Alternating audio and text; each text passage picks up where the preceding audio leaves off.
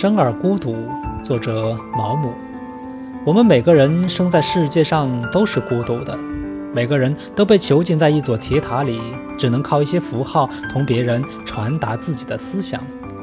而这些符号并没有共同的价值，因此它们的意义是模糊的、不确定的。我们非常可怜地想把自己心中的财富传送给别人，但是他们却没有接受这些财富的能力。